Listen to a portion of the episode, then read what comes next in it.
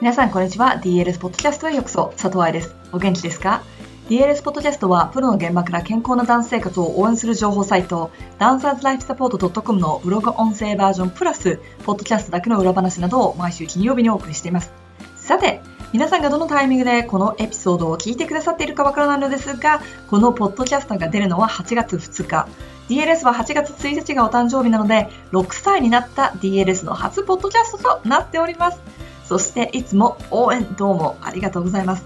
ポッドキャストを子供と一緒に聞いてるから、娘が愛さんのモノマネができるようになりました、などのメールをいただいておりますよ。嬉しいですね。そのうち、ケンタッキーフライドチキンとか見ながら、これが大腿骨でね、今食べてんのは大腿四頭筋エリアかな、ほら軟骨があるよなんて言い出したら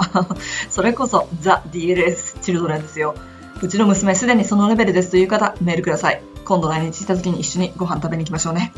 さて、今週はバースデーウィークですのでね、DLS では8月1日から5日間連続でビデオアップをしております。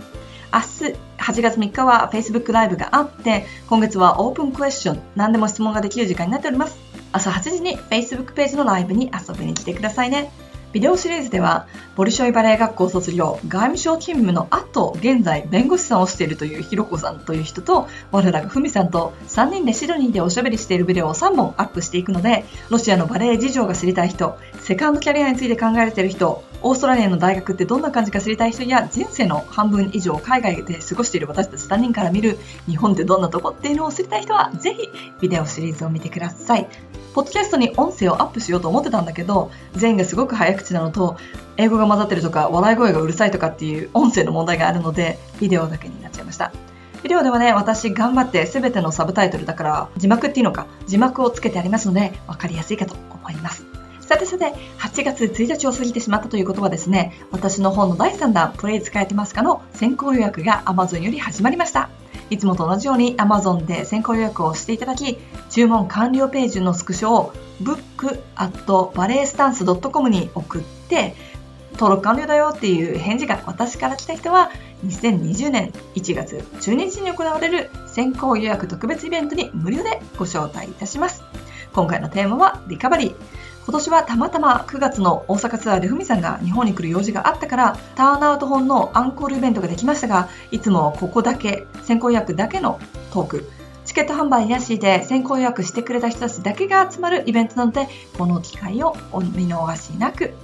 前置きが長くなりましたが今日のポッドキャストはそのプリエ本より初めにの部分をご紹介します。本邦初公開でございますよ。では本文です。プリエ使えてますか？イントロダクション。プリエは使うもの。プリエ、プリエ、グランプリエ。呪文のようなこの言葉は初心者クラスだろうが、プロのバレエカンパニーだろうが、レッスンのかなり最初の方に聞かれる言葉です。どのバリエーションにも間違いなくプレイヤーは含まれているし、どんな話の前でも、たとえそれがバーレッスンの短い動きだったとしても入っています。つまり、プリエが使えなければ踊れないのです。プリエが大事ななんて、今更本で読まなくてもわかることだと思います。でも、何が正しいプリエ？どうしたらプリエは上達するの？プリエが硬いとか浅いとか言われた時、どうやって直せばいいの？答えられるでしょうか？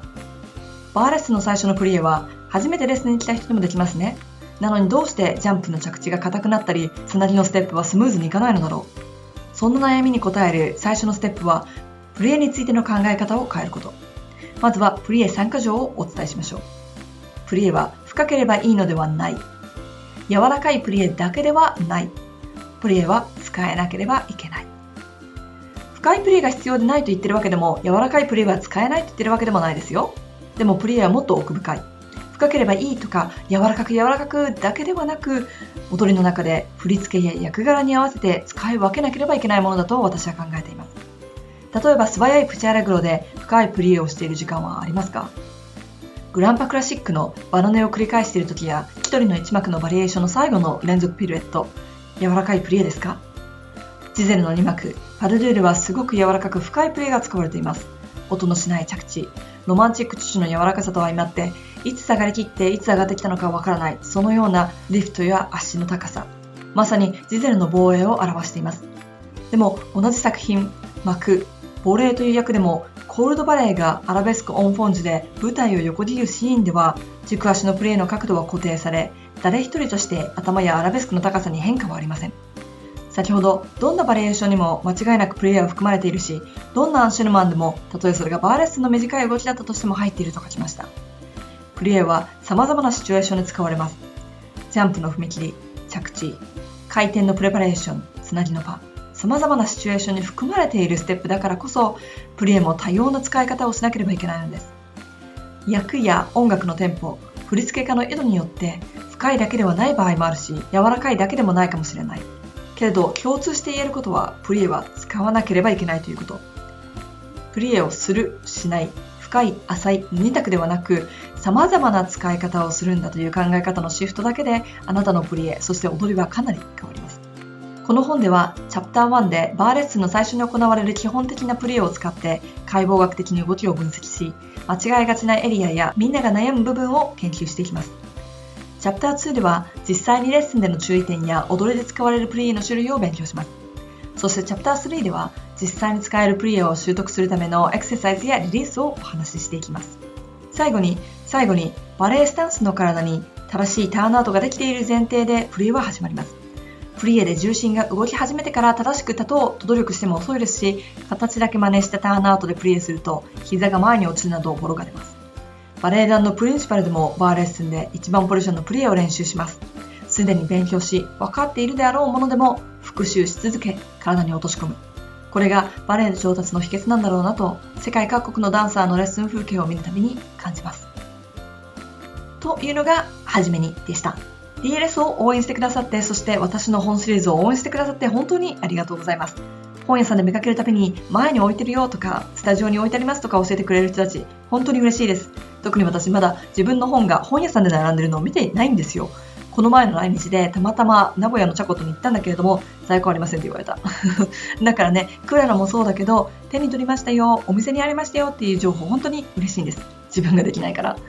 海外でポッドキャストを聞いているので、本屋さんに行けないですという方もいらっしゃるけれど、ポッドキャストを聞いてくださってる、ブログを読んでくださってるということだけで、そして Facebook やインスタをいいねしてくれるだけで本当に私の励みになってます。だから調子に乗って6年も続けちゃってるんですものね。ということで、今後の DLS もどうぞよろしくお願いいたします。ハッピーダンシング、佐藤愛でした。